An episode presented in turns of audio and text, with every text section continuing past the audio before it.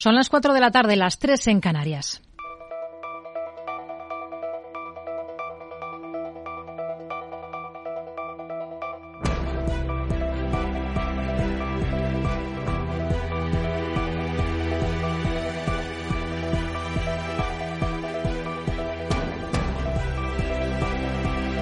Buenas tardes. Varapalo en las bolsas en Europa. Cuenta del desplome de la banca, aunque se corta la mala racha en Wall Street a esta hora, con el Nasdaq incluso con ligeras alzas. La quiebra del Silicon Valley Bank y el cierre posterior de Signature Bank este fin de semana, un banco que daba servicios sobre todo a empresas de abogacía y del ecosistema cripto, para evitar males mayores, se transmite de momento a todo el sector financiero internacional pese a los intentos de la Fed por atajar la crisis. La Reserva Federal ha pasado de liquidar la primera entidad y garantizar depósitos hasta 250.000 dólares a garantizarlos todos y ofrecer más facilidad de préstamo, aunque Washington niega rescate. A esta hora el presidente del país, Joe Biden, ha salido ya al paso para tranquilizar a los depositantes estadounidenses. Los americanos pueden confiar en que el sistema bancario está a salvo, vuestros depósitos están a salvo. Dejadme prometeros que no nos detendremos, haremos lo que sea necesario. El asunto, en todo caso, es capital y por eso la FED se reúne de emergencia esta tarde a las cuatro y media, hora peninsular española. Se reúne para revisar la cantidad de colateral que la banca tiene que entregar a cambio de recibir dinero y el tipo de interés que cobran los bancos por pedirlo prestado. Estaremos muy pendientes de las medidas que se tomen mientras se repite la sangría en entidades estadounidenses. Encabeza hoy de las caídas los títulos de First Republic Bank San Francisco con un desplome del 75%, pero no queda cosa ahí. Tenemos a Comérica que se deja más de un 33%, Keycorp más de un 29% y así un largo etcétera. US Bancorp, por ejemplo, con descensos de más de un 10% o gigantes como Citi o Wells Fargo que están recortando por encima del 5%. El miedo a que se pueda propagar a más bancos es libre, lo trata de atajar la Fed, pero de momento hoy se repite ese castigo fuerte aquí en los bancos en el viejo continente. En el IBEX, el más afectado es el Banco Sabadell con recortes a esta hora del 11,5%, seguido de Bankinter, más de un 7% de retroceso, lo mismo que el BVA, Unicaja o el Banco Santander. CaixaBank también cede con fuerza por encima de los seis puntos porcentuales en un día en el que tenemos al IBEX, al selectivo, con recortes del 3,34% a esta hora en 8.974 puntos. Y pese a que la ministra de Economía, Nadia Calviño, destaca la solidez de nuestro sistema financiero. Las autoridades americanas han actuado con rapidez y con contundencia. Esta situación de volatilidad en los mercados financieros eh, se encuentra con un, un, mercado bancario, un sistema bancario español que tiene un marco reforzado tanto de supervisión como de regulación y tiene una situación saneada de sus balances. Calviño, que ha hablado a la entrada de la reunión de los ministros de Economía y Finanzas de la Eurozona, en la que se ha colado esa quiebra del Silicon Valley Bank. Analizarán posibles consecuencias, como ha reconocido el presidente del Eurogrupo, Pascal Donoe. Los ministros de Finanzas también serán actualizados con respecto a los acontecimientos que están ocurriendo debido a los cambios con el banco Silicon Valley Bank, lo que esto supone para los bancos de la eurozona y las opiniones de nuestro regulador y la Comisión. A esta hora hay un sinfín de derivadas de este asunto sobre la mesa. En el mercado de divisas cede terreno el dólar, cae el crudo, repunta el oro como refugio y en el de renta fija tenemos un claro recorte hoy de los rendimientos de los bonos. Los inversores vuelven la mirada hacia la renta fija en previsión de que la Fed detenga su ciclo de endurecimiento monetario para no empeorar el cuadro. Aquí en Capital Radio, Alicia García Herrero, economista jefe de Natixis, ha sugerido que en otro contexto de política monetaria quizás no estaríamos hablando de lo mismo. Los tipos a largo plazo en Estados Unidos pues se han eh, lanzado creando, digamos, una situación aún más difícil de, de, de liquidez. Eh, de no haber sido así, yo creo que igual no digo que no se hubiera producido, pero probablemente el contagio habría sido menor. También aquí el analista José Luis Cava descarta una crisis al estilo Lehman Brothers. No es que falte liquidez, no es la crisis de liquidez del año 2008, estamos en una crisis de encarecimiento de la liquidez. Y lógicamente cuando los bancos para gastar dinero se encuentran que tienen que pagar gastos de financieros más altos, el margen financiero se estrecha y por lo tanto van a sufrir en la cuenta de resultados. Esto es lo que está descontando y es lo que ha desencadenado la venta. ¿De acuerdo? Entonces, cuando ya se ajusten las valoraciones, se parará la caída. No estamos ante un crash, mucho menos. Desde Moody's descartan que los bancos europeos registren pérdidas en sus carteras de bonos ante las turbulencias actuales. Es cierto que las fuertes subidas de tipos de interés han hecho bajar considerablemente el valor de mercado de sus carteras de bonos, pero serán caídas temporales y moderadas en los grandes bancos, dicen desde la calificadora. Y en los pequeños, dependientes de los depósitos de sus clientes, estos serán fieles y esperarán para recuperar el valor inicial. Enseguida lo analizamos en este programa especial, casi monográfico este lunes. Lo vamos a abordar en tertulia a partir de las cuatro y media de la tarde. Hablaremos a las cinco con Manuel Romera, director del sector financiero del IE Business School. Veremos qué cabe esperar de la banca europea ahora y comprobaremos cómo de protegido está el sector, en especial el español. A partir de las cinco y media de la tarde nos acercaremos a una compañía que tiene previsto dar el salto a bolsa, una compañía que capta recursos para startups, Mates Ventures, que tiene previsto estrenarse en el Euronest de París y no en BM Growth. Le preguntaremos por qué a su presidente y consejero delegado Cristian Rodríguez. Y en el tramo final del programa, ya saben, a partir de las seis tendremos consultorio de bolsa hoy con Alberto Iturralde, responsable de Operativa DAX. Esto es Mercado Abierto, edición especial este lunes, aquí en Capital Radio. Comenzamos.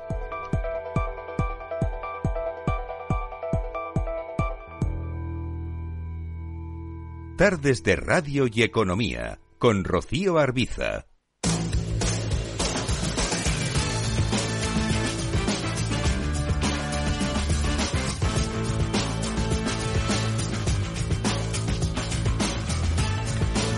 Primera mirada al mercado estadounidense. Nos encontramos a esta hora con los índices con tono mixto. Tenemos al S&P 500 con caídas muy discretas de apenas el 0,13% en 3.856 puntos. El Nasdaq 100 incluso está rebotando más de un 1% a esta hora de la tarde y tenemos al Dow Jones de Industriales con alzas de medio punto porcentual pese al varapalo que estamos viendo en algunos grandes bancos de Estados Unidos y sobre todo en los medianos y más pequeños. En Estados Unidos posamos la atención. Goldman Sachs descarta ahora que la Fed lleve a cabo una nueva subida de tipos en marzo. Selena Niezbala, muy buenas tardes. Muy buenas tardes, así es. Ni 25 ni 50 puntos básicos. No habrá subida en las tasas de interés según los expertos de la entidad norteamericana por la tensión en el sistema bancario. Anteriormente, Goldman esperaba que la Reserva Federal subiera los tipos 25 puntos básicos. Y ojo al dato porque consideran que el paquete de medidas de alivio anunciado este domingo por las autoridades estadounidenses para afrontar las quiebras de Silicon Valley Bank y Silvergate se queda corto en comparación con las medidas similares adoptadas durante la crisis financiera de 2008. Más allá del sector financiero, Pfizer llega a un acuerdo con CIEM valorado en 43.000 millones de dólares. Mientras el fabricante de medicamentos se prepara para una fuerte caída en el producto contra la COVID-19, este lunes la farmacéutica ha sellado una alianza para aumentar así su cartera de tratamiento contra el cáncer y agregará hasta cuatro terapias aprobadas con ventas combinadas. Se trata del mayor acuerdo de Pfizer desde la adquisición de Wade por 67 mil millones en 2009. Qualcomm recurre a la Corte Europea para anular una sanción antimonopolio de 258 millones. El fabricante de chips estadounidense recurre de nuevo a este alto tribunal apenas un año después de que convenciera para una sanción mucho mayor. En otro caso también antimonopolio, la Comisión Europea impuso una multa a Qualcomm en 2019 por vender sus conjuntos de chips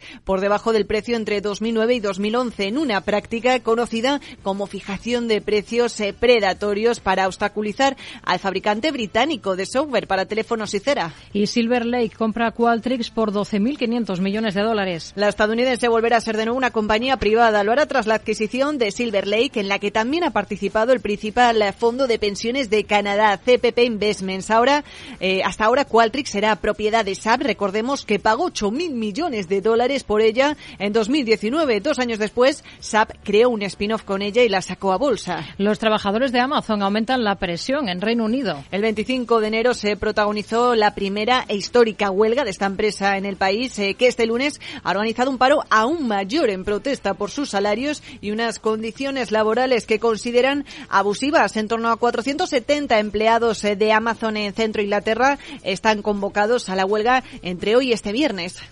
Advent International se postula para la compra de la cadena de sándwiches eh, Subway. Así es, la firma se une a los eh, postores rivales, incluido el brazo de gestión de activos de Goldman Sachs, eh, Bain Capital, TDR Capital y TPG, según informa Sky News. Subway señaló en febrero que estaba explorando una posible venta de su negocio en medio de los crecientes costes y también el aumento de la competencia de rivales con más recursos. La operación estaría valorada en unos 10.000 millones de dólares, según The Wall Street Journal.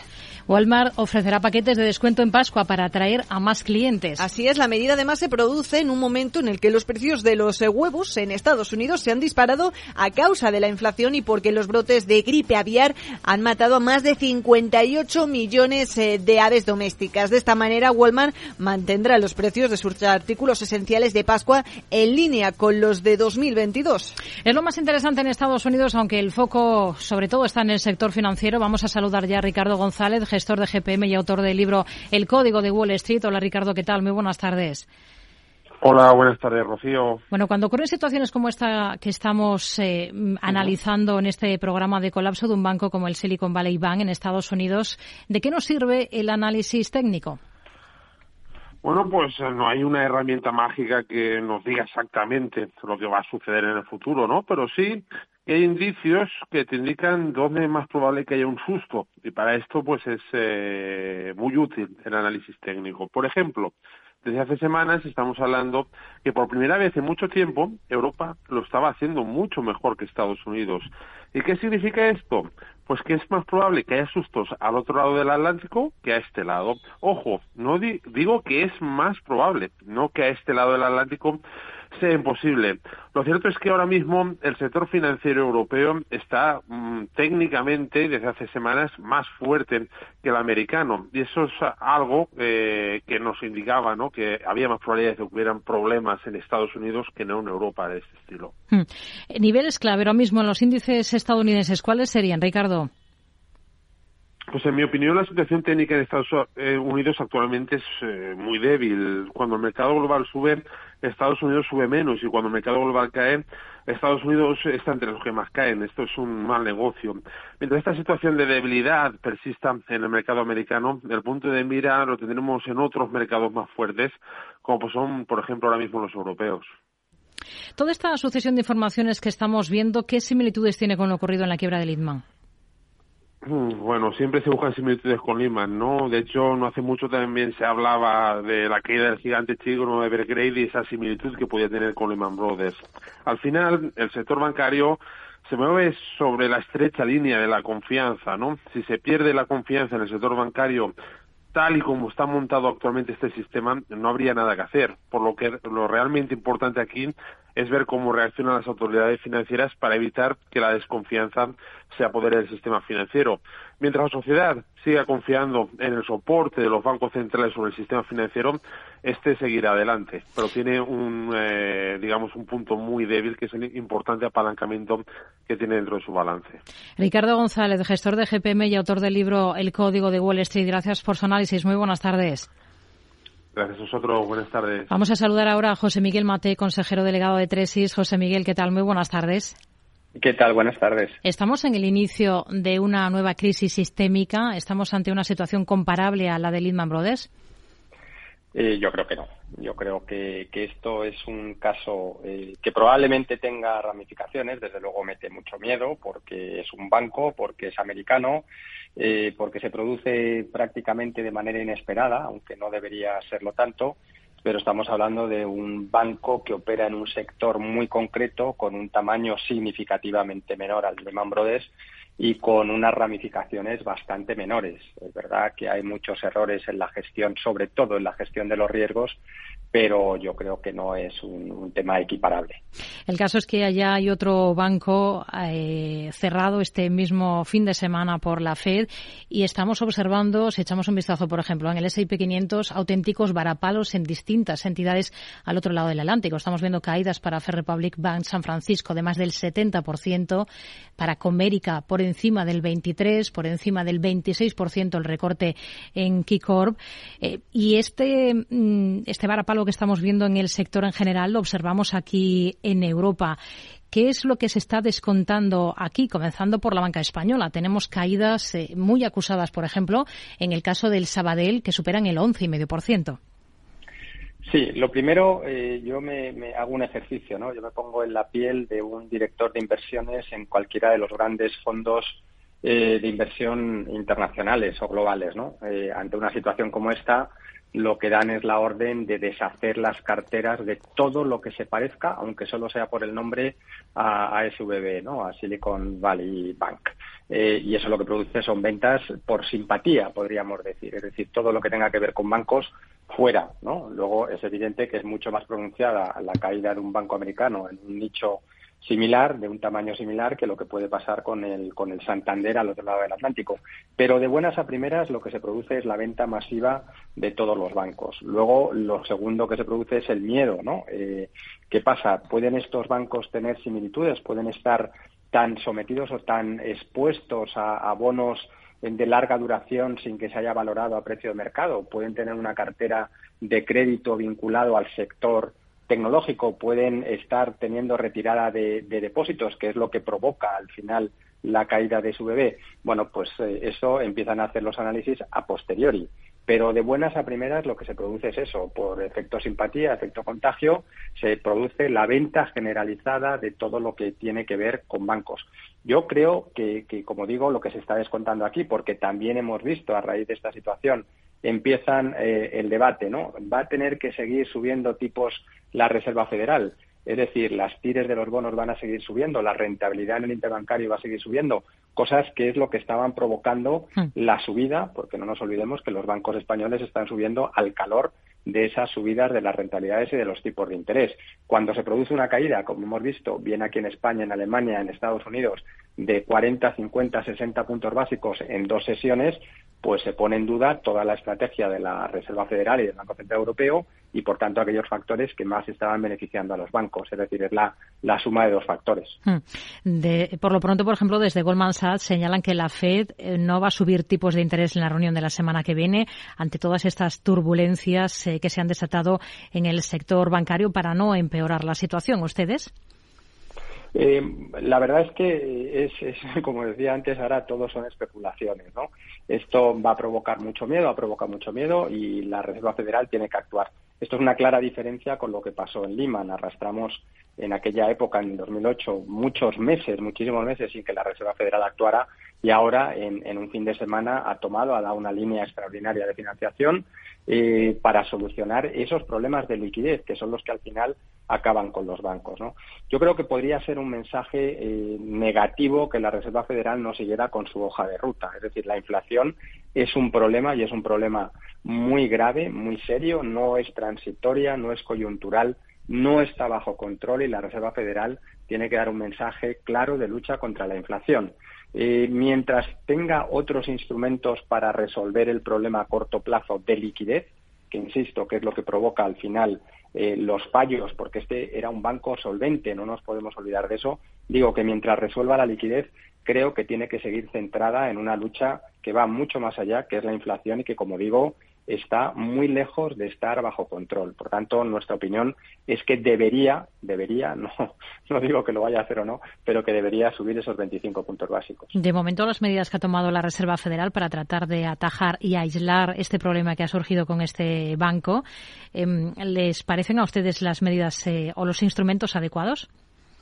son los primeros y los em, inmediatos y yo creo que eso es lo relevante no que se actúe que se que se actúe de manera rápida para, para cerrar la herida, eh, una herida en un primer momento que está, como digo, eh, constreñida o limitada a unas pocas entidades que tienen unas unos condicionantes muy específicos. O sea, pues digo que se suma el sector en el que, en el que actúa, el tipo de negocio en el que actúa, un negocio muy centrado en el caso de Silicon Valley en empresas tecnológicas con un ecosistema donde tomaba dinero de empleados y de empresas que están en ese sector, se lo prestaba a las mismas empresas, cuando éstas empiezan a tener problemas de caja, retiran los recursos. Es decir, es un problema muy claro que se mezcla con un problema de gestión de riesgo. Eh, y esto es lo esencial. No han estado aplicando las medidas que tenían que aplicar. Por eso digo que es un tema muy, digo, medidas de control de riesgo en términos de duración de la gestión de la duración de la cartera para machear con las necesidades de corto plazo.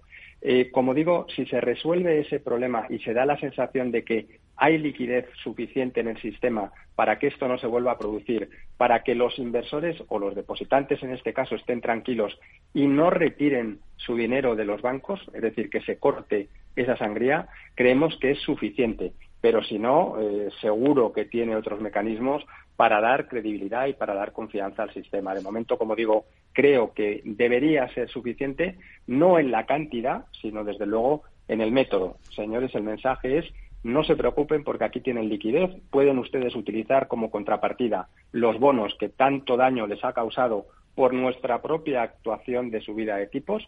No se preocupen, nosotros los tomamos como garantía, les damos toda la liquidez para que sus depositantes estén tranquilos. Vamos a ver si esto es así. Parece que a nivel mercado general, es decir, el contagio solamente el sector financiero y sobre todo las entidades pequeñas, eh, si esto se corta, creemos que puede ser un, un, un periodo por supuesto de volatilidad, por supuesto de incertidumbre, pero no creemos que vaya a ir más allá. Por tanto, la Reserva Federal creemos que está haciendo lo que tiene que hacer de momento. Y como digo, si tiene que verse obligada a parar su subida de tipos o su hoja de ruta relacionada con la subida de tipos, eh, pues, pues cuidado porque entonces el problema puede ser significativamente mayor. Pues nos quedamos con este análisis que nos ha eh, dibujado, que nos ha puesto sobre la mesa sobre lo que está ocurriendo José Miguel Mate, consejero delegado de Tresis. Gracias por participar con nosotros en Mercado Abierto. Muy buenas tardes. Muy buenas tardes, muchas gracias. Hey, asistente, busca cómo proteger mis ahorros de la inflación. Hay aproximadamente 19 millones de resultados. ¿Quieres que los lea? Buf, mejor que no. Puedes seguir buscando entre millones de contenidos, pero un asesoramiento de calidad solo te lo dará un especialista. En Renta 4 te ofrecemos un servicio de asesoramiento gratuito siempre que lo necesites. Entra en r4.com y descubre cómo te podemos ayudar. Renta 4 Banco. ¿Quieres más? Mercado Abierto con Rocío Arbiza.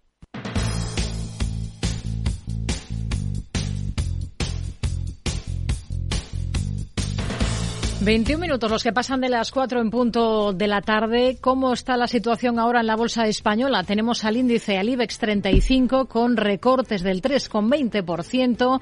Se nota ese peso considerable del sector financiero y ese varapalo que están registrando hoy los bancos. Está el selectivo en 8.984 puntos en una jornada en la que tenemos en el punto de mira pues ese desplome de la banca, pese a que las entidades europeas es probable que no registren pérdidas en sus carteras de bonos tras el caso Silicon Valley Bank. Pedro Díaz, muy buenas tardes. Buenas tardes. Eso es al menos lo que estiman desde la agencia Moody's. Las fuertes subidas de tipos de interés han hecho bajar considerablemente el valor de mercados de las carteras de bonos en manos de los bancos europeos. Sin embargo, dice la calificadora, para las grandes entidades estas pérdidas serán temporales y moderadas y para los bancos más pequeños, dependientes de los depósitos de sus clientes, estos serán fieles y esperarán para recuperar el valor inicial. Tenemos en estos instantes al Sabadell con caídas del 10,64%, más de un 7% abajo Bankinter o el BBVA, Unicaja Banco, el Santander se deja más de un 6%, CaixaBank recorta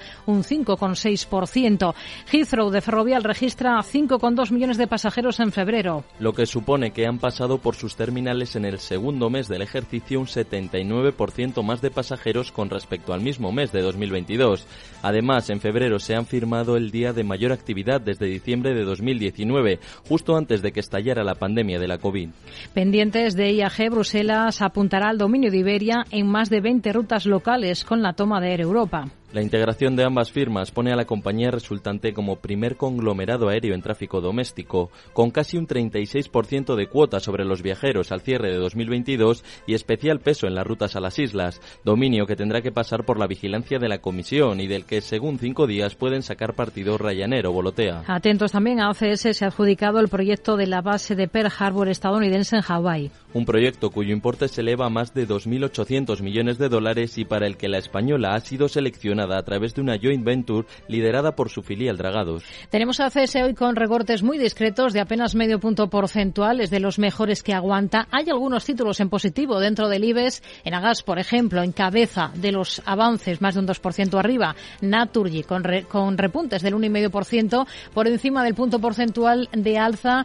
Otra del sector como es Red Eléctrica, que está subiendo un 1,22%. También está en positivo Solaria o otro de los títulos con eh, tono alcista es Acción a Energías Renovables. Son repuntes muy discretos, lo mismo que estamos viendo, por ejemplo, en Iberdrola. Vamos a detenernos en la bolsa española y lo vamos a hacer en los próximos minutos con Álvaro Blasco, socio director de Atelecapital. Álvaro, ¿qué tal? Muy buenas tardes.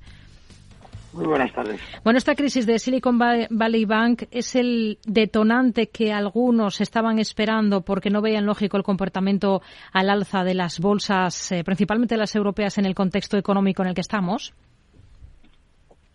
Eh, yo creo que no. Yo creo que las bolsas habían empezado a, moderar las subidas que habían tenido en el año, eh, tanto a lo largo del mes de febrero, que fue mucho más suave, como a principios de marzo, eh, que hemos visto caídas. Indudablemente, pues una situación como esta, eh, que pone los nervios de punta a muchos inversores, pues es un punto más, ¿no? Eh, para haber agudizado las, las caídas tanto el viernes como hoy, ¿no?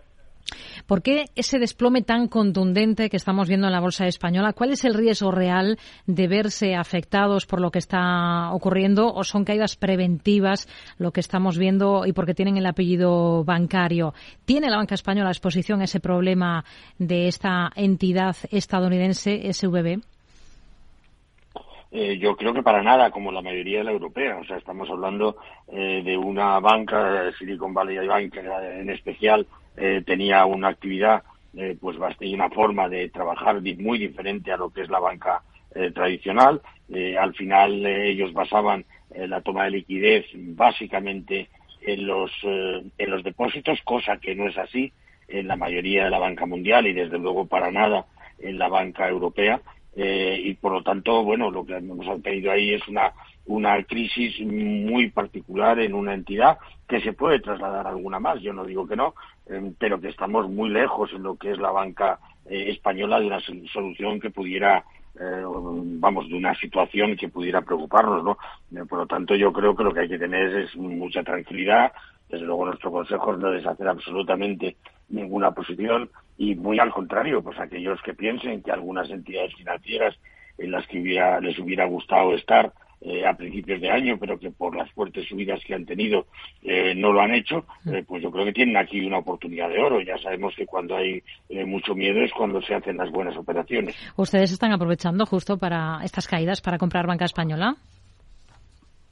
Bueno, la verdad es que nosotros en las carteras España pesa bastante poco, pero indudablemente, y como estaba diciendo, yo creo que es una gran oportunidad eh, entrar en el sector financiero con estos descuentos eh, que hemos visto en estas dos sesiones, sobre todo eh, en grandes entidades, no en todas en particular, pero en entidades como Santander o BBVA, haber caídas en torno al 7%, pues yo creo que es una buena oportunidad que sumado al fuerte porcentaje que también perdieron el viernes, eh, nos permite entrar en más de un 10% más barato.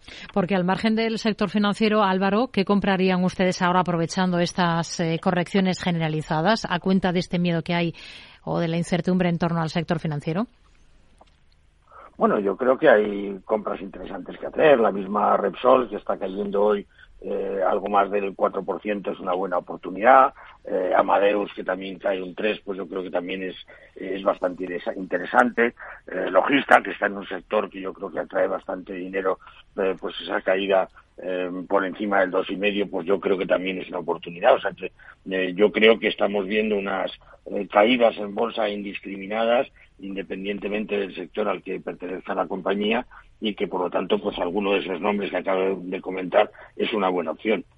En Agas, eh, Iberdrola, Red Eléctrica, estamos viendo cómo hay algunos títulos que se escapan de esa eh, de ese varapalo generalizado en el mercado español. En Agas se está subiendo más de un 2%, Naturgy también con alzas del 1,80%. Eh, ¿Qué visión tienen ustedes para este tipo de, de valores que hoy pues están nadando contra corriente?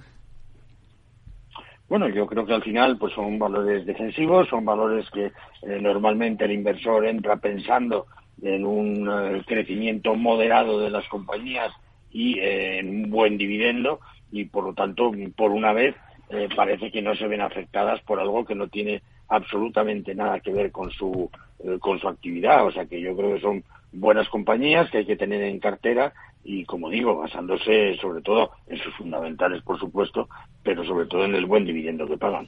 Álvaro Blasco, socio director de ATL Capital, gracias por analizar con nosotros eh, todos estos protagonistas, en este caso de la Bolsa Española, donde es el sector financiero el que está liderando las caídas eh, en el mercado nacional, como lo veíamos en la última sesión. Gracias, Álvaro. Muy buenas tardes.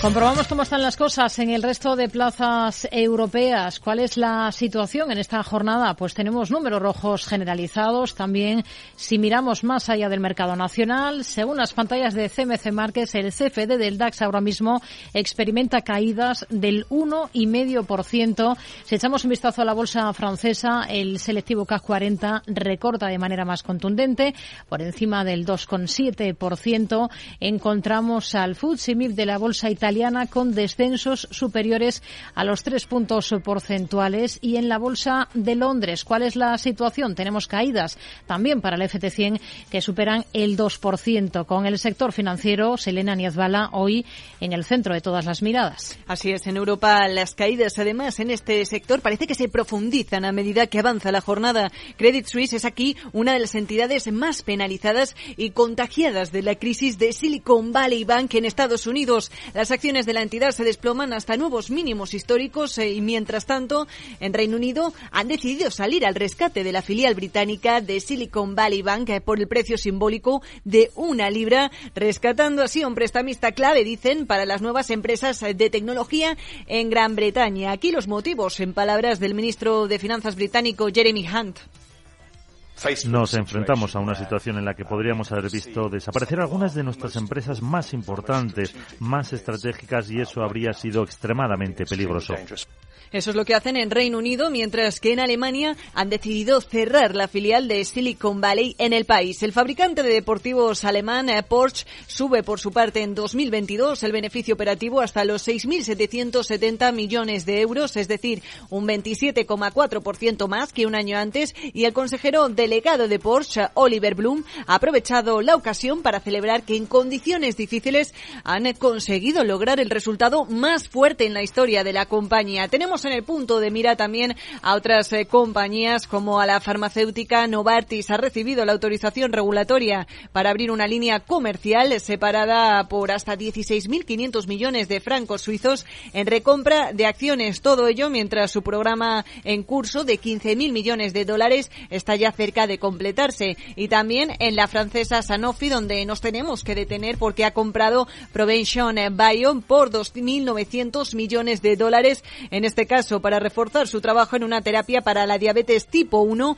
aprobada en Estados Unidos y para fortalecer así su cartera de medicamentos. El acuerdo otorga además al fabricante de medicamentos francés la propiedad total del medicamento ZIL. Más allá del revés, eh, como decimos, del sector financiero, las caídas se extienden hoy a un valor en concreto y en este caso es al fabricante de aviones europeo Airbus después de que se hayan extendido los rumores sobre que nuestro país, España, no completa el pedido de 27 aviones planteado inicialmente, lo que supondría la cancelación de hasta 13 aviones restantes, Rocío.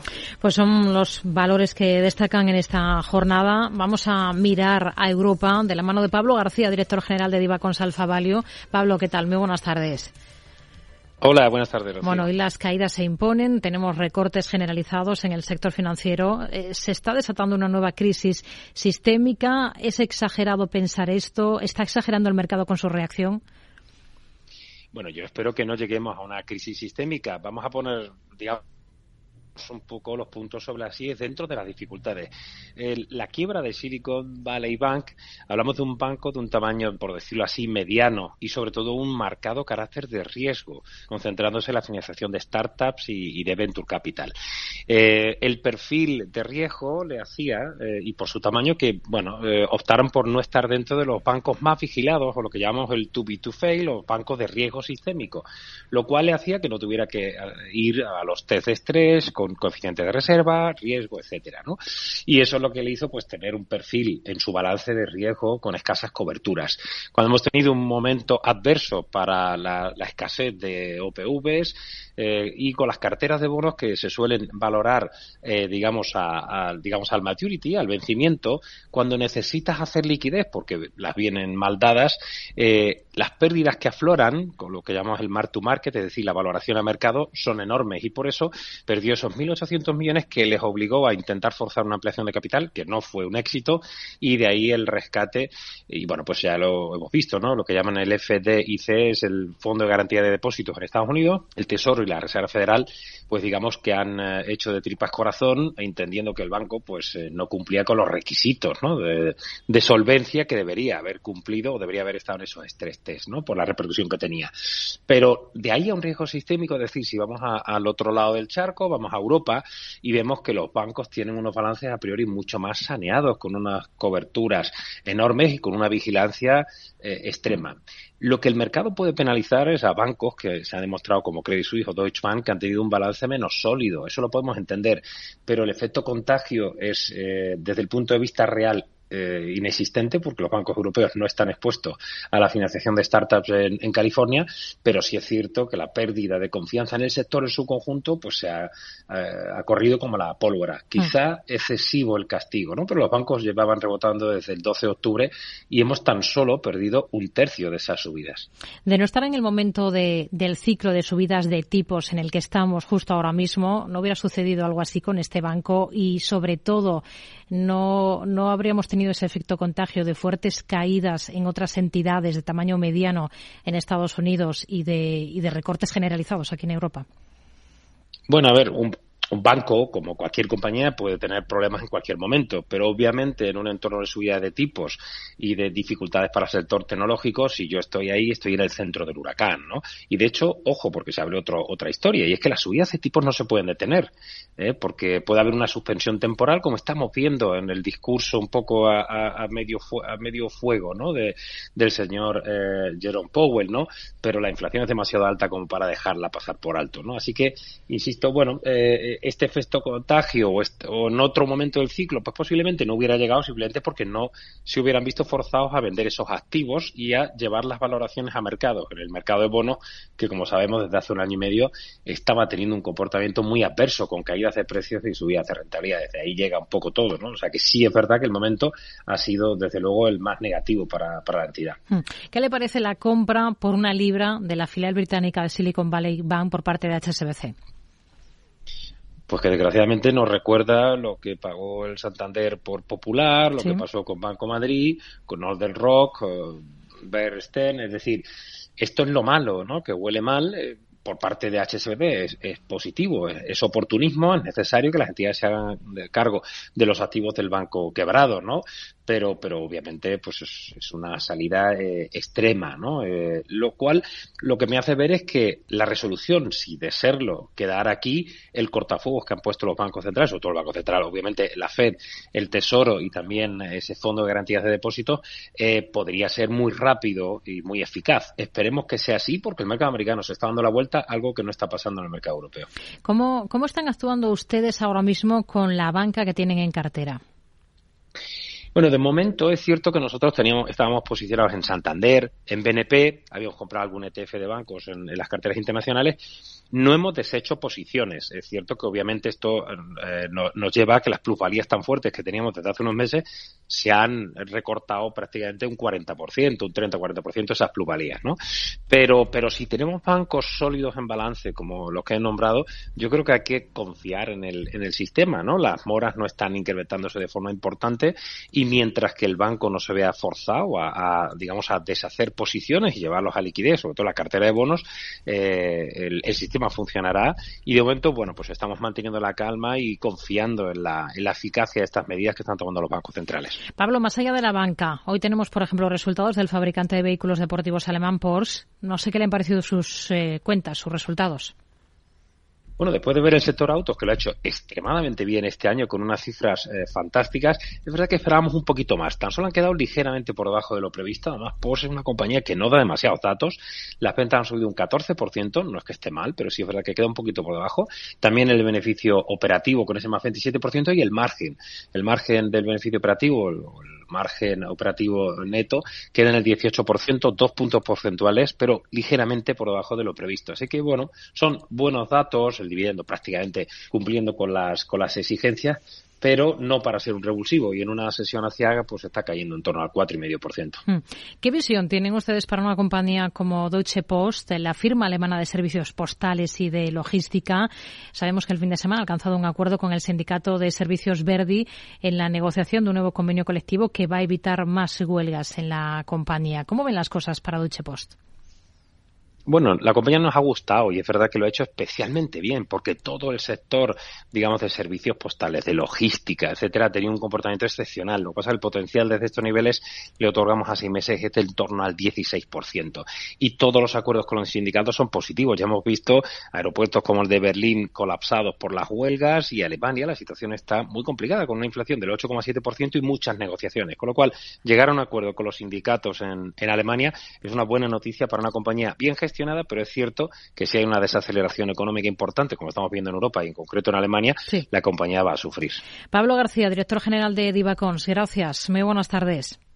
Un placer, buenas tardes. En Londres, la mayor caída la observamos en Standard Chartered, está con descensos que superan el 6,5%. En la bolsa alemana no es un banco, el título más castigado es Covestro, que se deja por encima del 5%, eh, aunque tenemos importantes recortes en Deutsche Bank superiores al 4%, mientras que en la bolsa francesa, BNP Paribas es quien encabeza las caídas, más de un 6% se deja lo mismo que Societe General. ¿Qué es ir más allá? Con Arval podrás llegar donde te propongas de la forma más sostenible y darle a tu empresa todas las soluciones de movilidad que necesite, asesorando con las mejores opciones de movilidad para las distintas necesidades de tu flota, con vehículos electrificados, bicicletas, coche compartido. Arval, la transición energética arranca aquí. Más información en arval.es. Capital Radio la genuina radio económica. ¿Está desatándose una nueva crisis sistémica? ¿Por qué piensan que pueden tener activos venenosos en sus carteras? ¿Podría detener todo esto la subida de tipos de interés? Sigue minuto a minuto toda la información en la programación especial de Capital Radio. Capital Radio. Escucha lo que viene.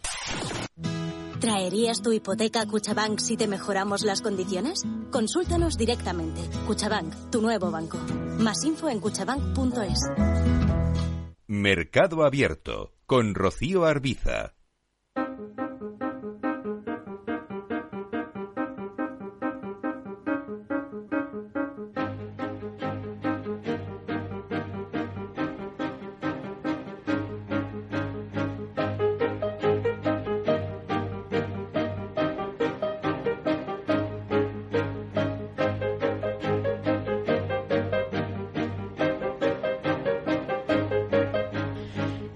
Momento de analizar en tertulia lo que está ocurriendo y de mirar hoy especialmente al sector financiero. Nos acompaña esta tarde en tertulia Miguel Ángel Robles, CEO de Business Plus. Miguel Ángel, muy buenas tardes. Buenas tardes, Rocío. También está con nosotros Miguel Córdoba, profesor de Economía y Finanzas de la CEU San Pablo. Miguel, muy buenas tardes. Buenas tardes, Rocío. Mucho gusto estar con vosotros. Y Juan Carlos Martínez Lázaro, profesor de Economía de IE University. Hola, Juan Carlos, ¿qué tal? Muy buenas tardes. Eh, buenas tardes, Rocío. Bueno, es el sector financiero el que está acaparando todas las miradas. Estamos viendo caídas contundentes en bolsa aquí en Europa para las entidades financieras. En el mercado español, por ejemplo, es el Banco Sabadell el que más está recortando hoy. Lo hemos llegado a ver con descensos de más de, del 11%. Eh, todo a, raíz del colapso de esa entidad en Estados Unidos, eh, Silicon Valley Bank, del cierre de otra entidad este fin de semana, Signature Bank ¿Estamos ante el inicio de una posible nueva crisis bancaria o, o, se está exagerando con todo esto? Vamos a comenzar por la visión de Miguel Ángel. Bueno, no sé si será o no una crisis. Lo que está claro es que es un lunes que evidentemente está perjudicando mucho a los mercados europeos, sobre todo a la banca, como es lógico y natural. Eh, no sé yo si esto es algo que, bueno, que, a lo mejor la tardanza el viernes en tomar eh, posiciones, ¿no? Por parte de los bancos europeos y por sobre todo por las bolsas europeas, pues evidentemente lo que ha llevado pues ha sido a esta situación del día de hoy, ¿no? Yo creo que habrá que ver hasta dónde llega esto de verdad, si es una crisis de sistema o no. Eh, en principio, el problema que sigue habiendo pues es el mismo de siempre. Hemos tomado medidas para intentar salir de esta crisis con la subida de los tipos de interés y eso pues evidentemente también perjudica a alguien. Y en este caso, pues en Estados Unidos pues ha perjudicado a esta entidad que tenía una debilidad, como era lógico, porque tenía muchísimos fondos eh, de inversión, además muchos de ellos eh, pues con un muy bajo rendimiento y la salida de la liquidez de esta entidad pues ha provocado eh, pues, pues, esta situación tan compleja, ¿no? Además de otra segura operativa errónea que ha cometido. Yo no creo que los bancos españoles estén en la misma situación, por lo menos esa es mi opinión, y creo y espero ver que, mañana esto se dará la vuelta en una situación algo más de normalidad, ¿no? En el mercado. Evidentemente hay riesgos, porque es que la situación es de riesgo, ¿no? Eh, estamos teniendo en cuenta de que muchos bancos pues han huido de eh, su servicio tradicional, que era la prestación de crédito a clientes buscando refugio en conseguir pues rentabilidades en fondos o en otros tipos de cosas en un momento determinado. No sé yo si esto no vuelve a ser otra vez eh, que no se dediquen los zapateros a sus zapatos, ¿no? Que es lo que pasó pues en la crisis del 2008. Miguel, ¿cuál, cuál es la visión que tiene? ¿Hasta qué punto está preocupado? Yo no estoy preocupado. Eh, vamos a ver, eh, la banca como es una actividad muy diferente de las demás y para eso tiene que tener gente preparada y gente que sepa lo que es la banca. Eh, el coger unos eh, chiquitos jóvenes con cara de velocidad en Silicon Valley y que se dediquen a hacer banca en un banquito, pues eh, queda muy bien. Ahí, entonces cogen, hacemos un banquito para las startups, que también son todos jovencitos y que no sé qué. Entonces, claro, el problema que tienes es que coges y la liquidez que pillas de las startups la metes en bonos del Estado en una época en que los tipos de interés están al 0% o, o, o negativos. Eh, mire usted, eh, es que claro, eh, el problema de todas formas es un tema de mala gestión, de gente que no sabe hacer banca. Silicon Valley estaba muy mal dirigido por gente que se creía que, eran maravillosos. Cogemos dinero y invertimos al 0 o al 1% en bonos del Estado. Claro, eh, cambian los tipos de interés y automáticamente todo tu activo es una basura y el banco se va a hacer puñetas. Pero claro, se va a hacer puñetas porque la gente que lo dirigía no sabía lo que era la banca. Eh, no todo el mundo vale para todo. ¿eh? Eh, entonces, claro, ese es el único problema que se ha generado. Entonces, el que se vuelva todo el mundo loco ahora y amplifique las pérdidas y no sé qué, pues yo creo que no tiene ningún sentido. Es decir, estamos hablando de un banco mm, pequeño que el 96% de la gente que tenía como cliente, o sea que son muy pocos, tenían todos por encima de 250 mil eh, dólares, por eso no estaban protegidos hasta hoy, que ha dicho la FED que los cubría.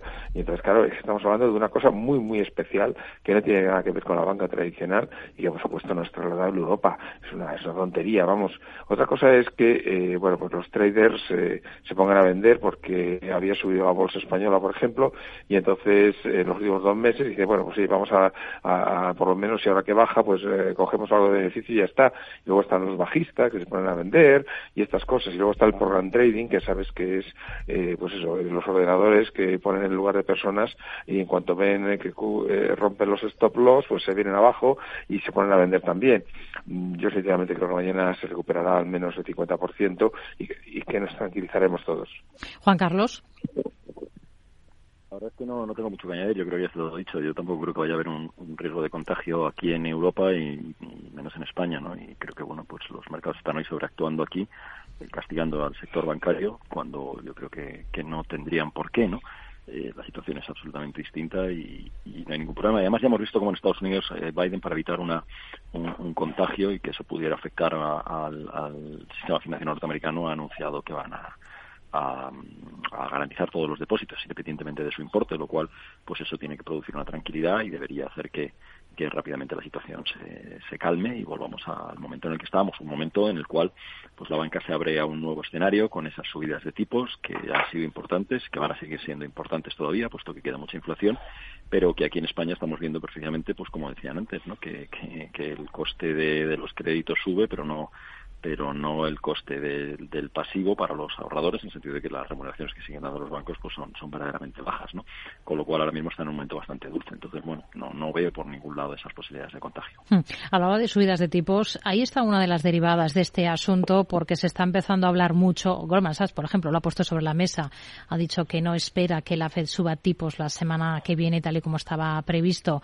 Esta situación que de momento estamos viendo que afecta, hoy estamos viendo auténticos varapalos en algunos otros bancos medianos en Estados Unidos y vemos este contagio del que estamos hablando aquí en Europa, aunque la situación sea completamente diferente, la de la banca en Europa y su solvencia. Lo cierto es que se está poniendo esto sobre la mesa, la posibilidad de que mm, los bancos centrales, ante lo que está ocurriendo, paren esas subidas de tipos que tenían previstos. Eh, ¿Sería un mal mensaje, Miguel Ángel? Bueno, no sé yo. Yo no creo que a medio plazo se pueda parar esta subida de tipos de interés porque la inflación sigue descontrolada, sobre todo en Europa de una manera especial, ¿no? Estados Unidos pues probablemente haya bajado o esté bajando algo ya ese crecimiento que tiene la inflación. Siendo esto así, en Europa no va a quedar más remedio que seguir subiendo tipos si queremos contener algo la inflación. No es una solución que se pueda prever o que se pueda mantener tampoco mucho tiempo en el, mucho, mucho espacio de tiempo, ¿no? Porque evidentemente pues también está el otro riesgo de que es que si en realidad no suben los depósitos bancarios eh, y hay una fuga de depósitos por esta subida de, de, los tipos a otro tipo de, instrumentos financieros que evidentemente perjudique la liquidez de las entidades financieras, pues obviamente también hay otra problemática, ¿no? Que es lo que ha podido pasar en algunos casos en Estados Unidos, sobre todo en este en este banco, ¿no?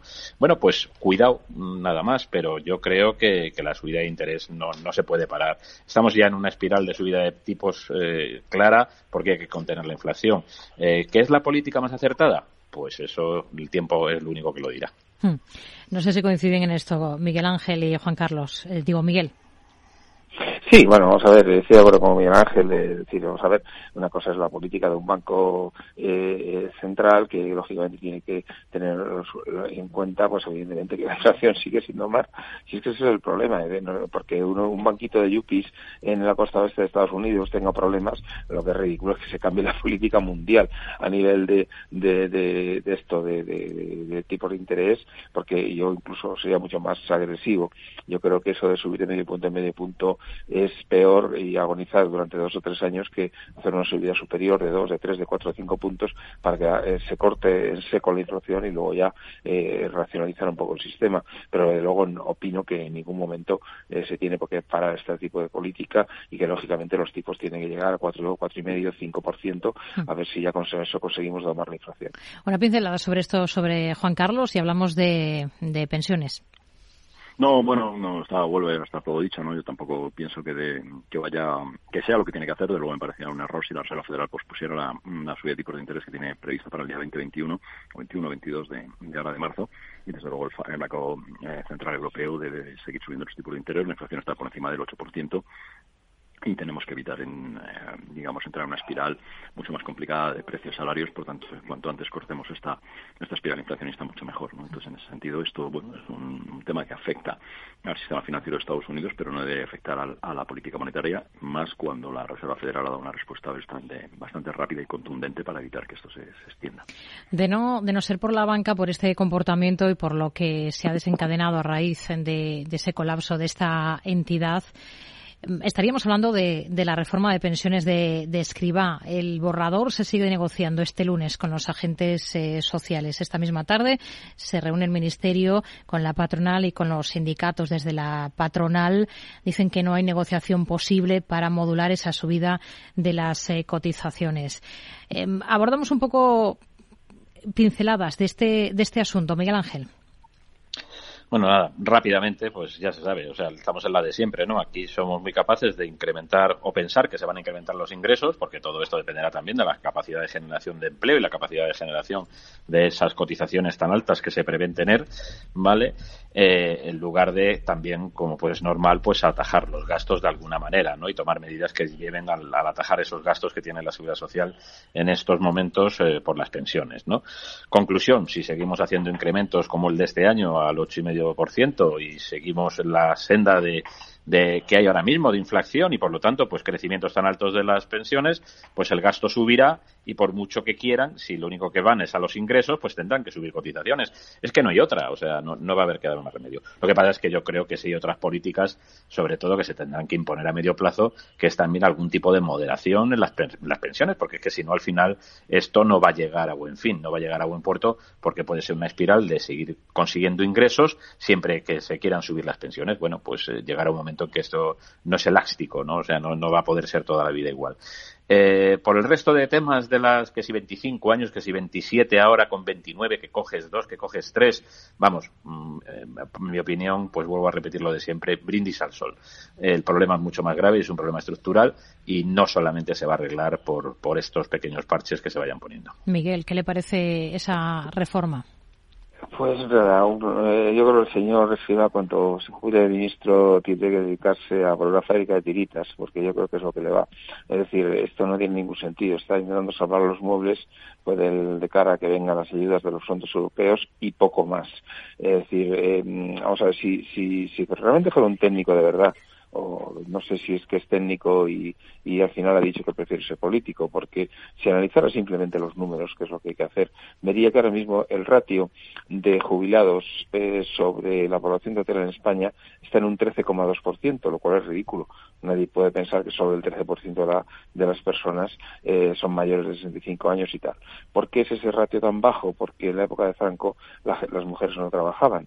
Se les pagaba la dote franquista para que dejaran de trabajar y fueran amas de casa y Entonces, eso eh, va a cambiar radicalmente a partir de dentro de 10, 12, 14 años, en las que ese ratio del 13,2 va a subir al 26%.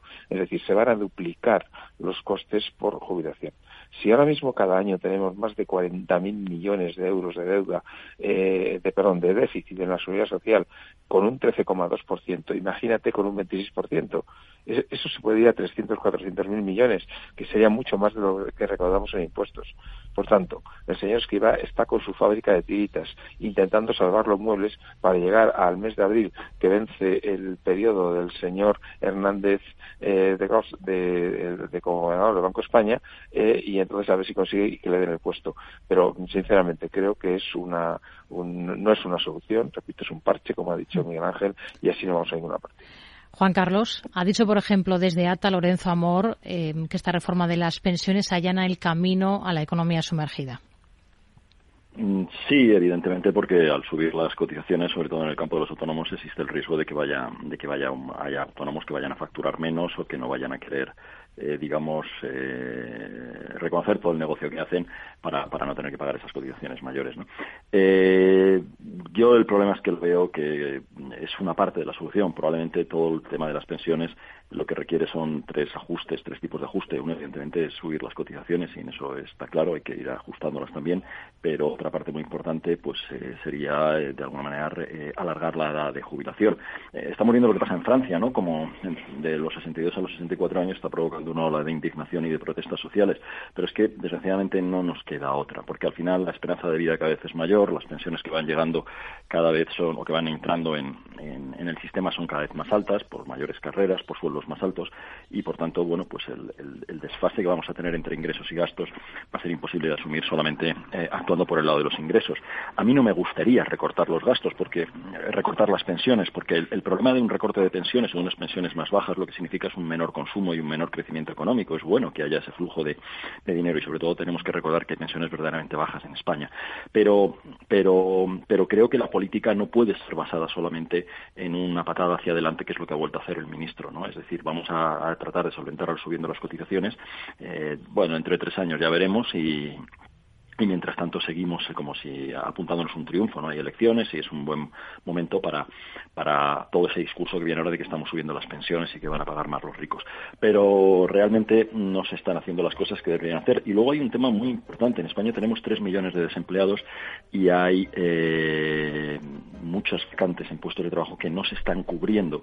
Mm. Si no digo que esos tres millones, pero si un millón y medio estuvieran trabajando, eh, seguramente todas esas tensiones a las que antes se refería Miguel sobre, sobre el déficit de la seguridad social se reducirían bastante importante, ¿no? De manera importante. Y es ahí donde hay que actuar. Eh, decir, tenemos que tener que más gente trabajando. No podemos permitirnos el lujo de tener tres millones de desempleados y que el gobierno esté pensando ahora en traer trabajadores para cubrir puestos de trabajo en la economía mm. nacional que esos tres millones no cubren. Es un auténtico disparate, pero está pasando. Nos quedamos con esa reflexión. Juan Carlos Martínez Lázaro, Miguel Córdoba, Miguel Ángel Robles, gracias. Muy buenas tardes.